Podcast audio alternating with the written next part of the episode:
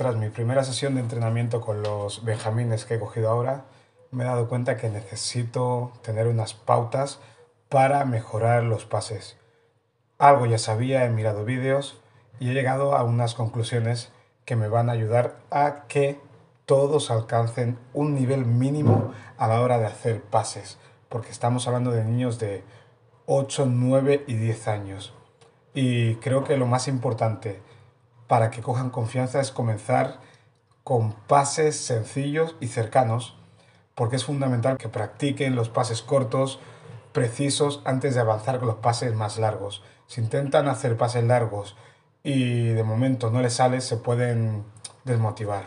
Entonces es importante enfatizar con la técnica y asegurarte de que los niños estén usando la técnica correcta para pasar el balón, ¿sabes? Incluyendo la postura adecuada, no puedes hacer los pases de cualquier manera. El uso de la parte interna del pie es fundamental y la observación del objetivo. Tienen que conseguir darle con la parte correcta y apuntando al sitio que ellos deseen. También es importante practicar diferentes tipos de pases. Los niños deben aprender a realizar pases rasos, elevados y en diagonal para que puedan adaptarse a diferentes situaciones del juego. Si no, si solo se dedican a hacer pases, pases rectos en pareja, es como si no hubiéramos hecho prácticamente nada.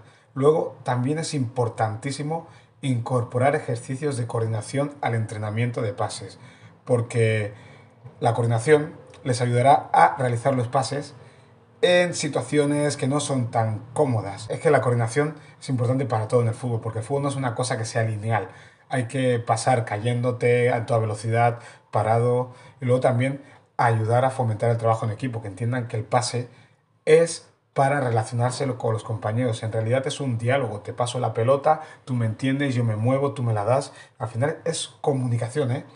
Todos los problemas del mundo se solucionarían con buena comunicación. Y luego también tengo que hacer que los entrenos sean divertidos. Rectos pero divertidos. Porque cuando uno se divierte sin darse cuenta está aprendiendo el doble. Si me pongo muy gruñón, creo que los voy a espantar, aunque soy mucho de gritar porque hay niños que necesitan mucha más atención, intento que sea divertido, porque al final estoy gritando y se parten de risa, pero creo que entienden el mensaje. He hecho broncas, pero no son broncas. Eh, y creo que por ahí va a ir la línea, porque creo que tenemos mucho que hacer, pero también que van a mejorar una barbaridad. Así que pase, pase, pase, pase y que se lo pasen bien, nunca mejor dicho.